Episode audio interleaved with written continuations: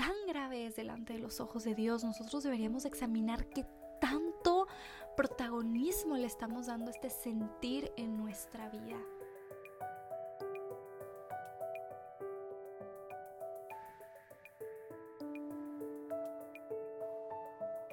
Gracias por estar presente en un nuevo episodio de tu podcast Posdata, no cedas.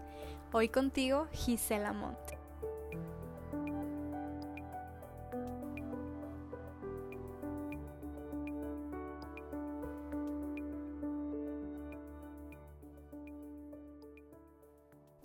Quiero comenzar este episodio leyéndote estas palabras dichas por C.S. Lewis.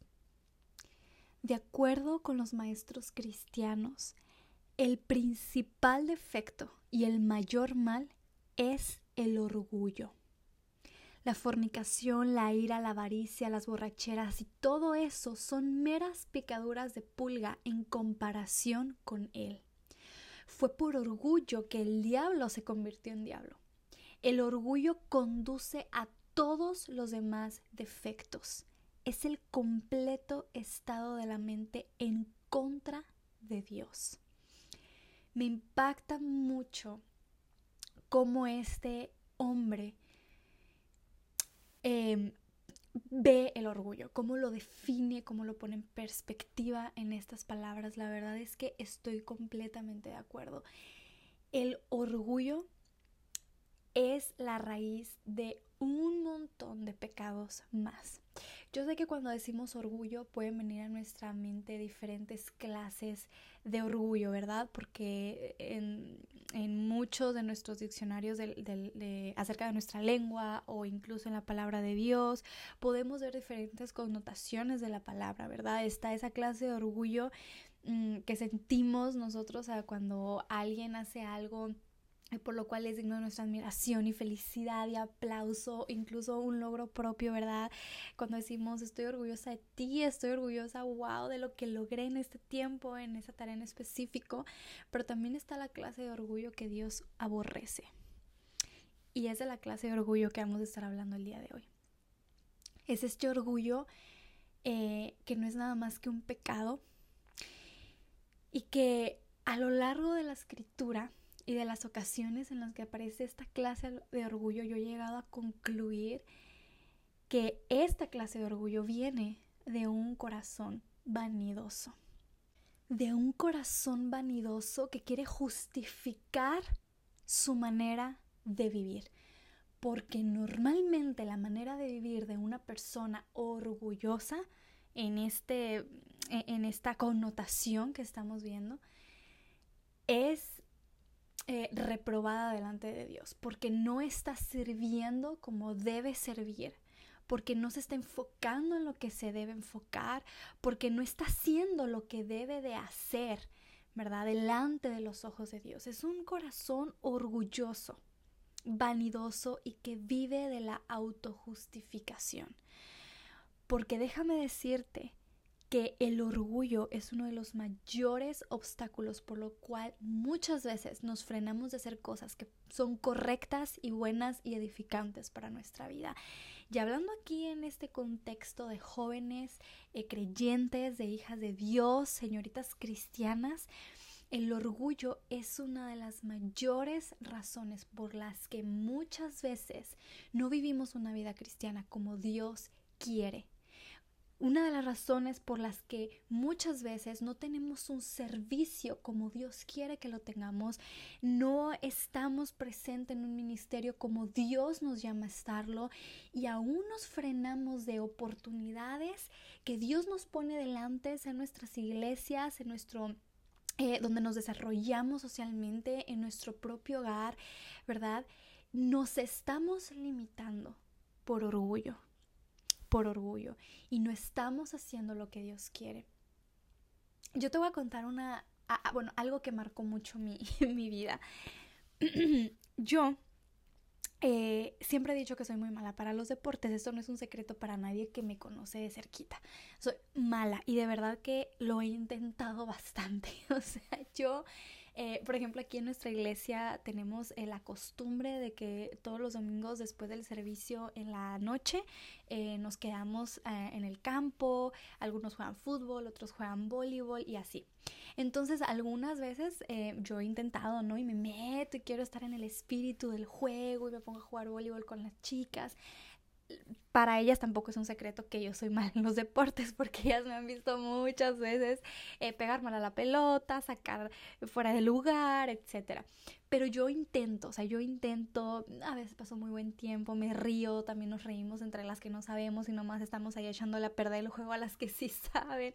Y yo siempre he dicho eso, yo soy mala para los deportes, esa no es mi área y por más que yo intente tengo el espíritu, pues el espíritu no me hace que sea buena, no me da coordinación, no me da la habilidad ni la condición, soy mala.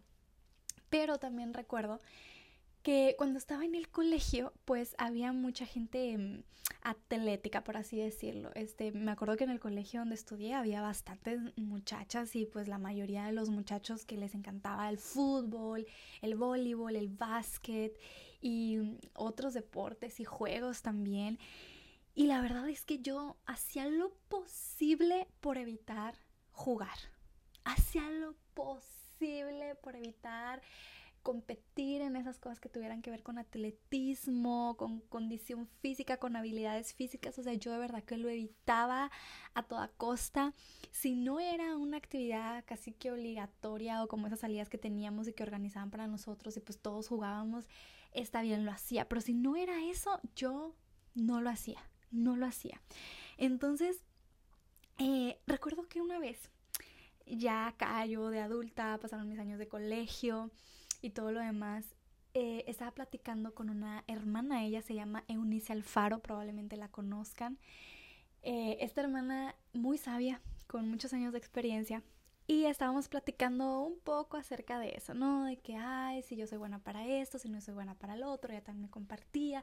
Y yo le decía esta experiencia de que eh, yo lo había vivido y también veía a otros jóvenes que a veces hacíamos todo lo posible por evitar estas áreas porque en verdad sabíamos que no éramos buenas o nos daba mucha vergüenza o que van a decir porque si fallo, porque si la saco, porque si soy la única que no sabe hacer la jugada bien, etc.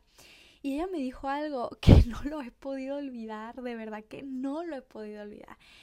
Ella me dijo que eso muchas veces eh, bueno, que, que ya le había pasado muchas veces, ¿no? En otras áreas.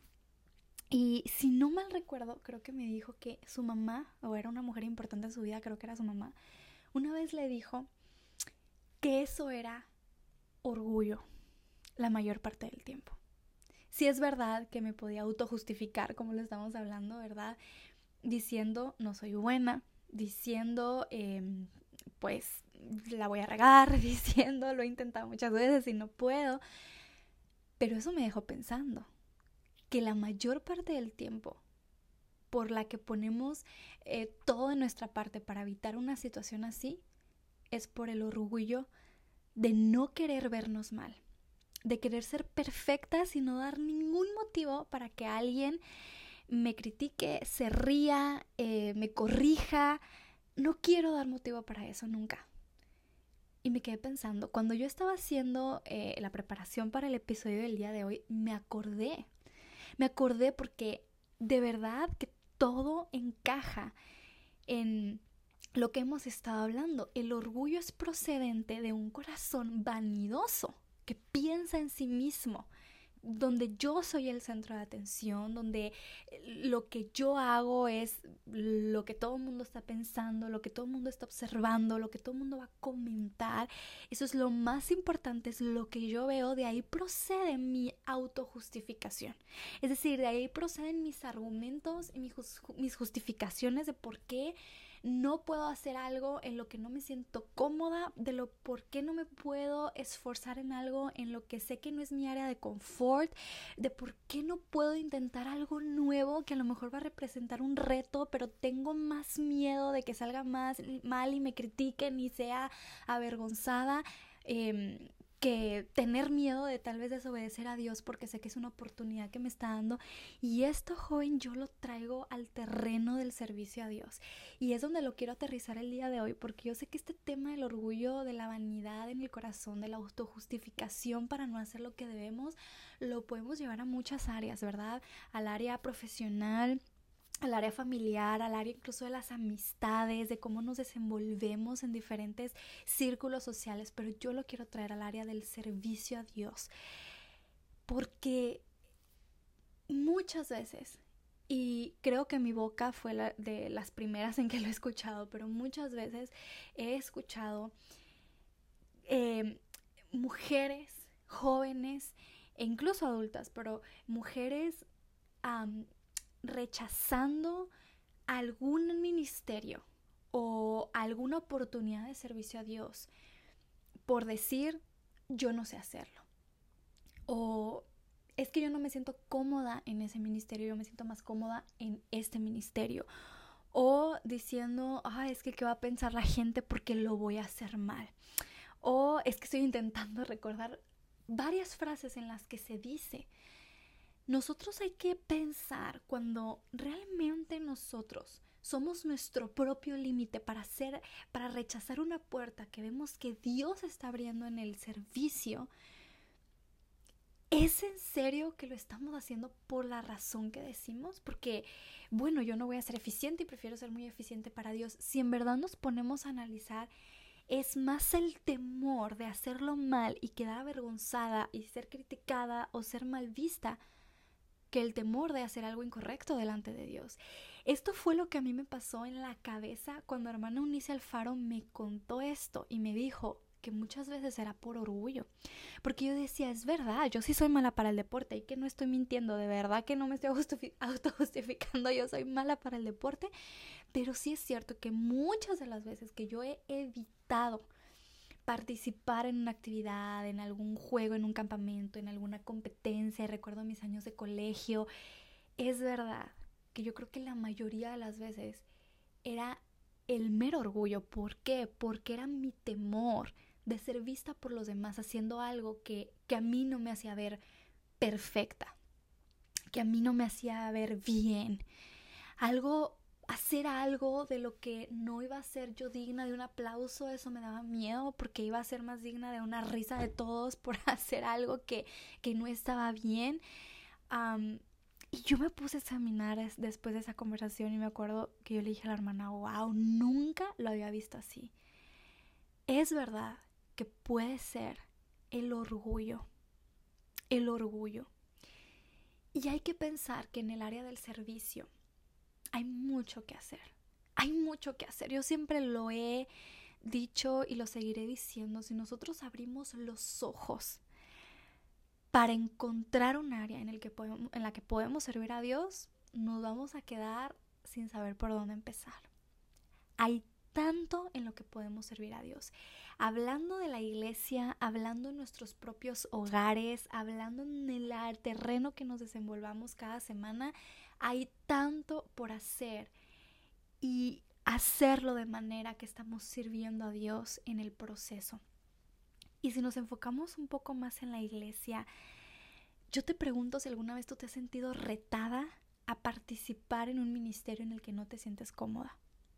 Que dices, es que yo jamás se me ha ni, ni siquiera se me ha cruzado por la mente participar en esto, servir en esto, porque yo sé que para eso no me da pena, ¿qué van a decir? Siempre hay alguien que lo pueda hacer mejor que yo, a mí mejor pónganme aquí atrásito, mejor pónganme en esto donde me siento cómoda, en esto que sé que hago tan excelente que no voy a recibir ninguna crítica, todo lo contrario, eh, si tú me sigues manteniendo en esto que me siento tan cómoda, que me sale tan bien, todo lo demás, eh, voy a recibir todo el tiempo admiración, alabanza y aplauso, pero no puedo ni siquiera considerar ponerme en un área donde me vaya a equivocar, donde yo no sea el centro eh, de atención, no puedo ni siquiera considerar estar en un lugar donde sé que hay otra joven haciendo lo mejor que yo.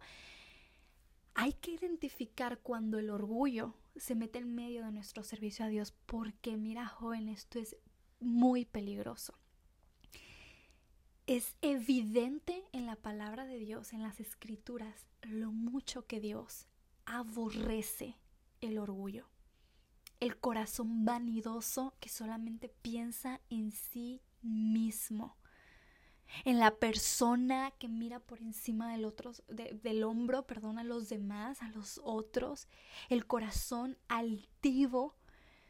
Es increíble.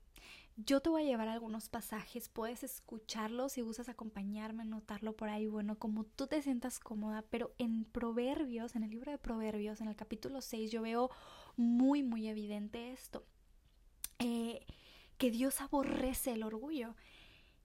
Proverbios capítulo 6, versículo 16 y 17, vamos a leer una parte del 17. El versículo 16 comienza diciendo, Seis cosas aborrece Jehová y aún siete abomina su alma. Fíjate estas dos palabras que utiliza aquí. Aborrece y abomina.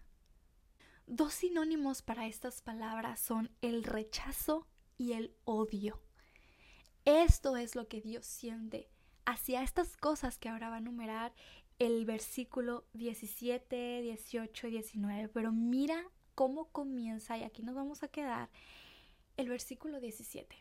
En primer lugar de la lista dice, los ojos altivos.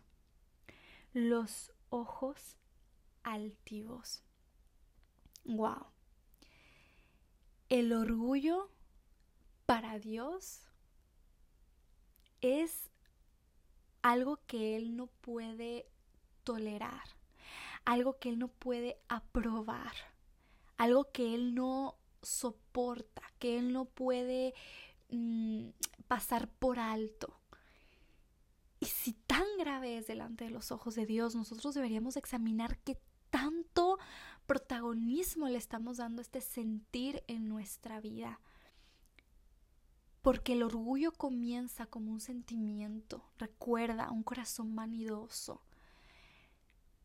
Pero después le damos tanto lugar que hasta permitimos que influya en las decisiones más importantes. Y hablando del servicio a Dios, podemos dejar que influya en las oportunidades más importantes que se nos puedan presentar para invertir nuestros talentos, nuestro tiempo, nuestros dones en presencia de Dios, para Él, para su pueblo, para otros. Yo no estoy diciendo que está mal que tú hayas encontrado un lugar donde te sientes muy muy feliz, ¿verdad? Desenvolviendo tu servicio, tu ministerio, tus dones, Qué bendición que todos pudiéramos encontrar algo así, ¿verdad? En nuestras iglesias, en nuestros ministerios, un área en la que yo me siento tan plena, tan feliz, tan capaz y que puedo explotar mis dones, mis talentos en esta área y que ahí soy requerida y que ahí sirvo por mucho tiempo y que hay fruto y que estoy bien delante de Dios. Qué bueno, pero sinceramente, el servicio de Dios tristemente carece de siervos la obra de Dios carece de siervos. Y lo podemos ver en la Biblia, lo cual quiere decir que muchas veces se va a demandar de nosotros algo que probablemente no estaba en nuestra lista de cosas por hacer. Que muchas veces se nos va a abrir una oportunidad para servir que no necesariamente estaba en nuestra, en nuestra agenda, en nuestra meta, en nuestro sueño, en nuestro plan y muy probablemente son cosas en las que nos sentimos desafiadas. Son cosas en las que nos sentimos retadas porque a lo mejor nunca lo hemos hecho, porque tenemos que aprender, porque va a ser algo muy público que nos da pena o que ya nos hemos equivocado en el pasado. Demanda de nosotros algo de lo que no nos sentimos capaces. Y si nosotras estamos acostumbradas a que el orgullo sea cuestión de autojustificarnos ante el servicio de Dios, es de lo que vamos a vivir. De argumentos para no hacer lo que Él desea que hagamos. Para Dios es muy importante que entendamos esto. Me llama demasiado la atención como en el libro de Salmo, y voy a ir ahí, en el libro de Salmo, el capítulo 10, me llama mucho la atención que Dios habla del orgullo, pero llega como al fondo de lo que esto puede alimentar. ¿Tú recuerdas en la, en la cita que te leí al principio de Lewis que decía que el orgullo conduce a todos los demás defectos? Yo esto lo puedo ver en el Salmo número 10. Ya estoy llegando. El Salmo número 10 el versículo 4 dice la palabra de Dios. El malo por la altivez de su rostro no busca a Dios. No hay Dios en ninguno de sus pensamientos. Volvemos a encontrar la palabra altivez, tal como leímos en primer lugar en la lista de proverbios. Altivez. ¿Sabes qué es la altivez? La altivez, según nuestro diccionario, eh, oficial dice que es un sentimiento de superioridad frente a los demás un sentimiento de superioridad frente a los demás y que este sentimiento provoca un trato distante o de desprecio hacia ellos. Wow, o sea, esta es una persona, una persona altiva es una persona que se cree superior a otros y que esto lo demuestra en su trato hacia esas otras personas un trato distante, como yo no quepo en el mismo lugar que tú o tú no cabes en el mismo lugar que yo, mejor de lejos, yo en mi terreno, tú en tu terreno, no eres digno de mi confía de mi, perdón, de mi presencia, de mi compañerismo, ¿verdad? Y no solamente algo distante, sino un trato despreciativo a lo mejor comentarios de desprecio hacia lo que otra persona hace, hacia el servicio de otra persona, hacia el ministerio de otra persona, hacia el talento o don de otra persona, hablando en nuestro contexto, o verdad, o un trato eh, despreciativo hacia lo que otro puede hacer en su manera de vivir para Dios. Esta es la altivez. Yo me siento superior. Mira, Dios aborrece esto. Él aborrece que nosotras nos sintamos superiores a alguien más. Y que a veces sentimos que somos tan dignas que nos atrevemos a rechazar las oportunidades que Él nos da de servirle, por la mera razón de que esto tal vez nos va a hacer ponernos en un plan y en un terreno donde no vamos a ser vistas como superiores. ¡Wow! A mí de verdad que esto me, o sea, me, deja pensando mucho, me deja pensando mucho porque eh, muchas de las veces que yo me he justificado al no hacer algo, ¿verdad? Que, que demanda algo más de mí de lo que estoy acostumbrada a dar, yo digo ahora, wow, ¿cuántas de esas veces han sido razón mi, o sea, la razón ha sido mi orgullo? ¿Cuántas de esas veces? ¿Verdad? Entonces dice aquí el Salmo que el malo por la altivez de su rostro no busca a Dios. Mira, una persona que llega a alimentar tanto este sentir de superioridad puede llegar al punto de pensar que no necesita a Dios que no necesita a Dios porque termina diciendo el versículo 4 que no hay Dios en ninguno de sus pensamientos. En ninguno de sus pensamientos. Y esto me hace pensar, una vez estaba leyendo un artículo en internet eh, de un pastor no puedo recordar quién era, por eso no lo menciono, pero recuerdo que él decía que en su larga trayectoria en el ministerio, su experiencia pastoral, algo que, que él ha notado como un patrón en las personas que están alejadas de Dios. Él dice en esos cristianos que antes servían, pero llevan años de no estar sirviendo, de no congregarse. Después tú te los encuentras por ahí en la vida, tienen una conversación y comienzan a autojustificarse, ¿no? De la razón por la que se alejaron o por la que se enfriaron, etc. Dice, una de las razones que yo más veo eh, en ellos, eh, detrás de sus argumentos, detrás de sus palabras, detrás de sus defensas, es orgullo. Y decía este pastor, es orgullo porque han llegado al punto de creer que no necesitan de Dios. Y esto a mí me trae, o sea, directamente a lo que estamos leyendo en Salmo. en el Salmo, porque dice que después de que este hombre o, el malo, ¿verdad? Como dice aquí, hablando de cualquier género, dice que después de que alimenta, ¿no? Esa altivez en su rostro, esa superioridad, no busca a Dios. Y que Dios desaparece de sus pensamientos. Cuando Dios desaparece de nuestros pensamientos, desaparece de nuestras prioridades, después desaparece de nuestro estilo de vida, o sea, de nuestra rutina, de lo más cotidiano, no está, porque no le estamos buscando a Él. Y esto a mí me hace pensar que si nosotras estamos acostumbradas a no buscar continuamente el rostro de Dios, es una señal de orgullo.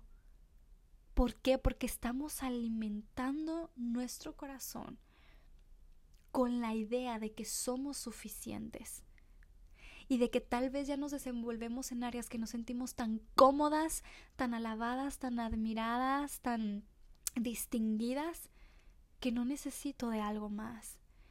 Mira, joven, yo hablo de esto el día de hoy porque yo sé que se te van a presentar muchas oportunidades para servir a Dios y que la mayoría de ellas van a ser oportunidades que te van a desafiar, que van a desafiar tus talentos, van a desafiar tus habilidades, incluso dones que tal vez no sabes que tienes.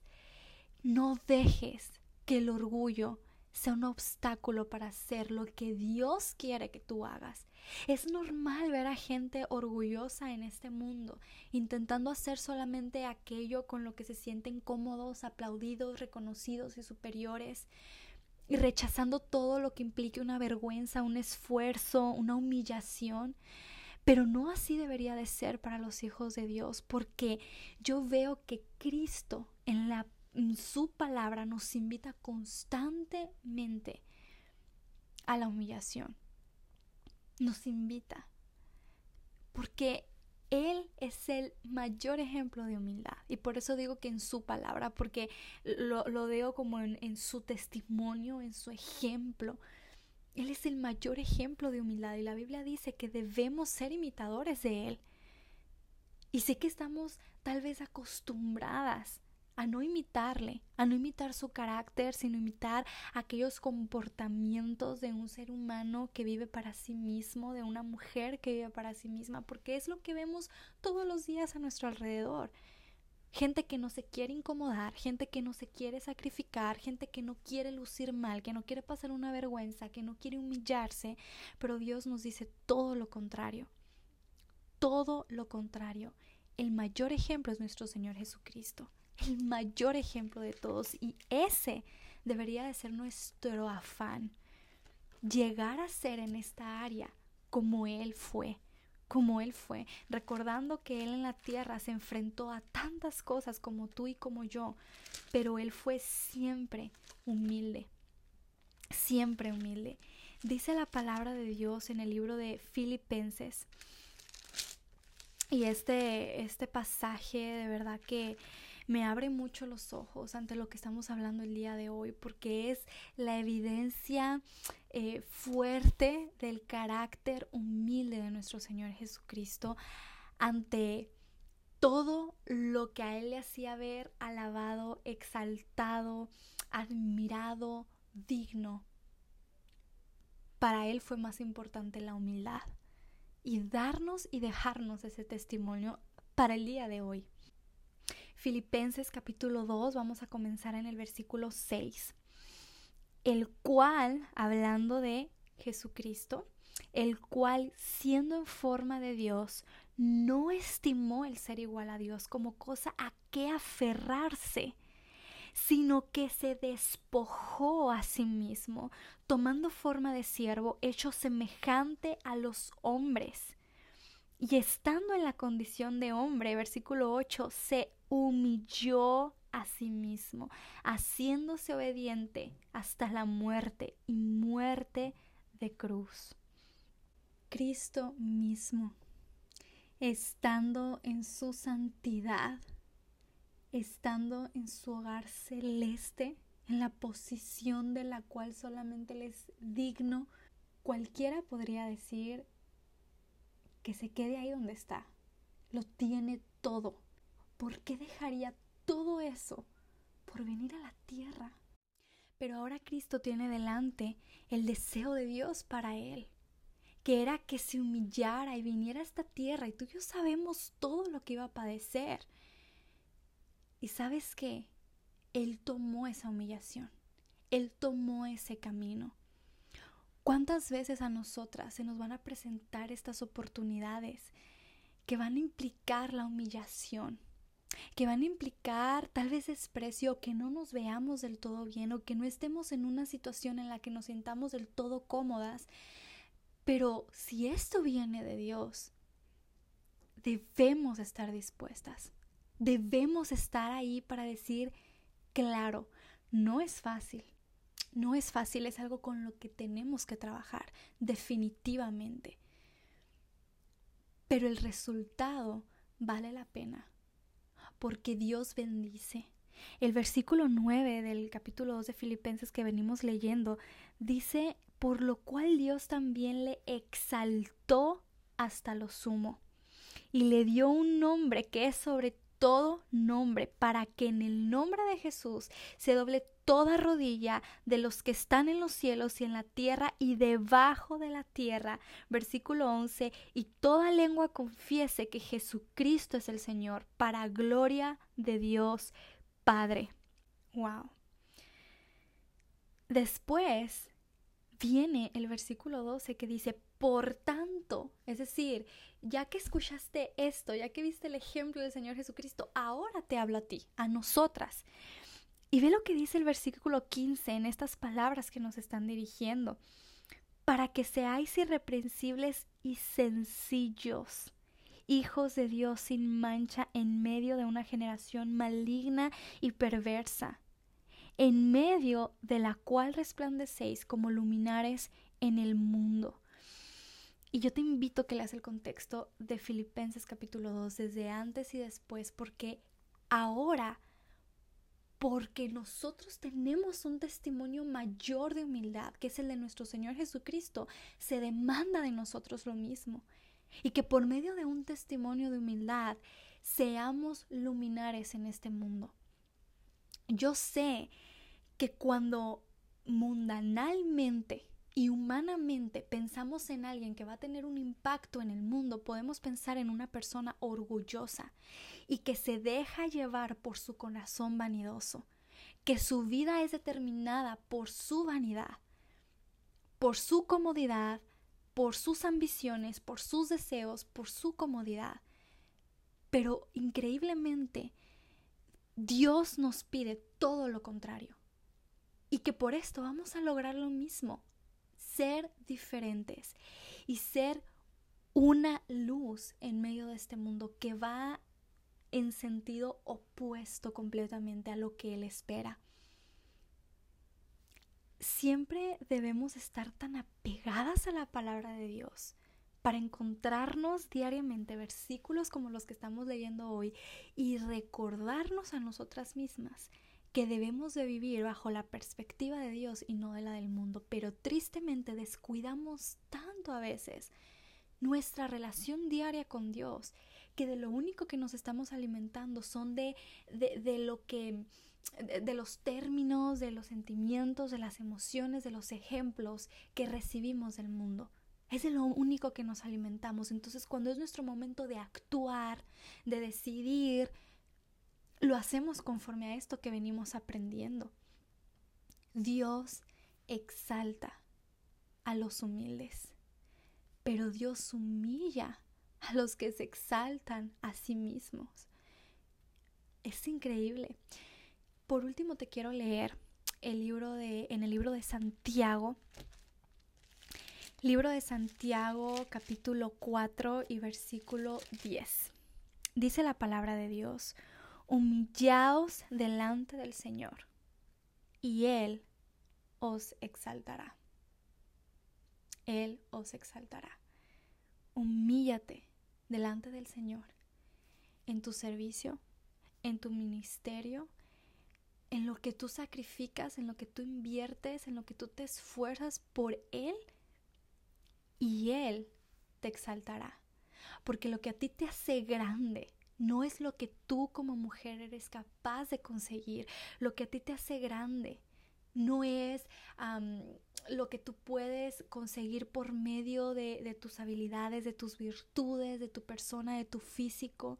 Lo que a ti te hace grande delante de los ojos que importan, que son los de nuestro Dios, es tu humildad y el interés de servirle a pesar de tu humanidad.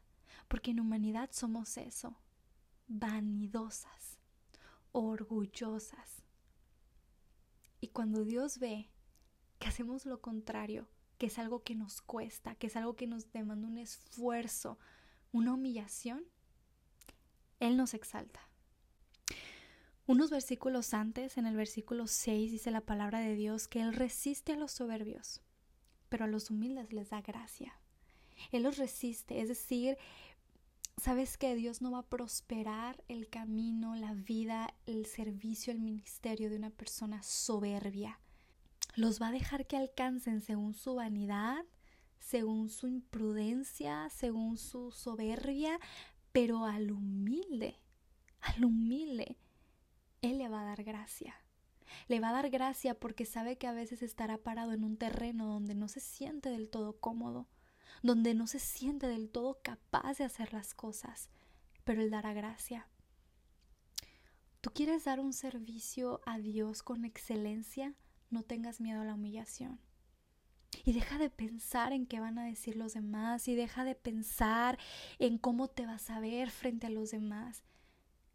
Recuerda que si hay una necesidad en nuestra vida es de aprender la lección de humillarnos, y tal vez estés atravesando por un momento en que tienes delante de ti una oportunidad de servicio, de ministerio, y sabes que va a demandar una humillación de tu parte en cuanto a algún terreno, algún área específica, acéptala.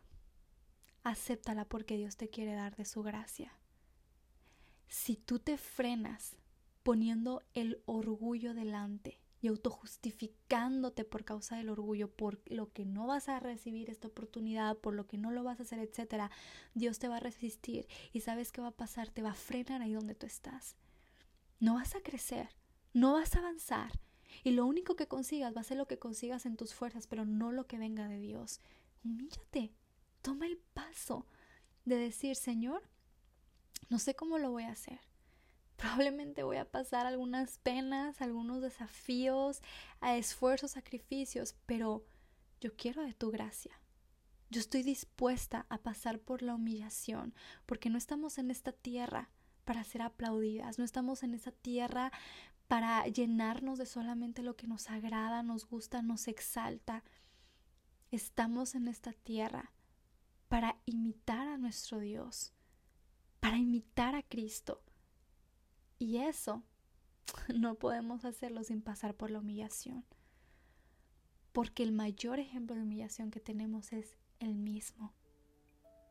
¿Quieres gracia de Dios en tu vida, en tu ministerio, en tu servicio a Dios? No tengas miedo de humillarte. Enfrenta el orgullo en tu vida, investiga más este tema, lee al respecto, habla con Dios, quebrántate, analízate, eh, examínate a ti misma Dios quiere darte, sin duda, de su gracia.